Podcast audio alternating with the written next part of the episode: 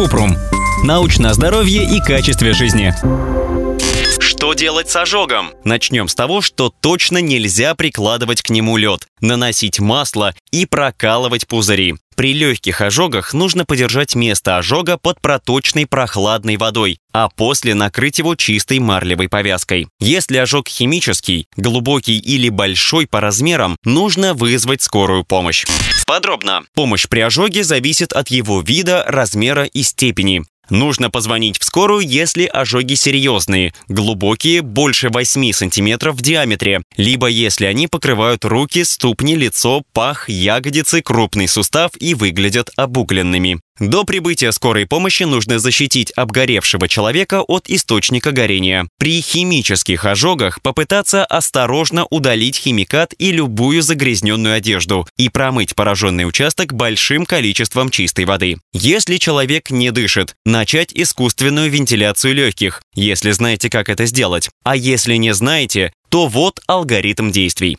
При тяжелых ожогах нужно снять с пострадавшего украшения ремни и убрать одежду вокруг обожженных участков и шеи. На место ожога следует наложить прохладную влажную повязку или чистую ткань. Большие и тяжелые ожоги нельзя погружать в воду, иначе может наступить переохлаждение. Убедитесь, что человек согрет, например, накрыт одеялом, при этом желательно приподнять обгоревшую область выше уровня сердца. Если лицо или глаза обожжены, нужно как можно больше сидеть, а не лежать. Это поможет уменьшить отек. Ожог не требует неотложной помощи, если его размер не больше 8 см в диаметре, а на коже есть только поверхностное покраснение и волдыри. Чтобы оказать первую помощь при легких ожогах, нужно охладить ожог прохладной или теплой проточной водой в течение 20 минут. Не используйте лед, либо воду со льдом. Сильный холод может еще больше повредить ткани. Также нельзя наносить кремы или жирные вещества, например, масло,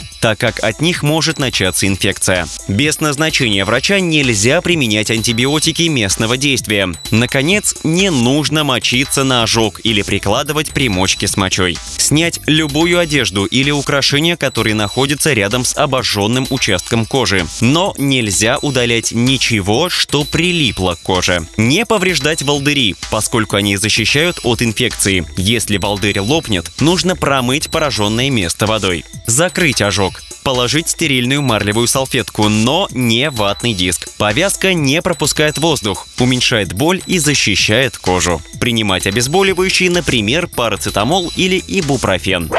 После того, как ожог зажил, нужно защищать поврежденную кожу от солнца, закрывать ее одеждой или наносить водостойкий солнцезащитный крем широкого спектра действия с SPF 30 или выше. Это поможет свести к минимуму образование рубцов, поскольку покраснение от ожога иногда сохраняется несколько недель. Ссылки на источники в описании подкаста. Подписывайтесь на подкаст Купрум, ставьте звездочки, оставляйте комментарии и заглядывайте на наш сайт kuprum.media. Еще больше проверенной медицины в нашем подкасте без шапки. Врачи и ученые, которым мы доверяем, отвечают на самые каверзные вопросы о здоровье. До встречи!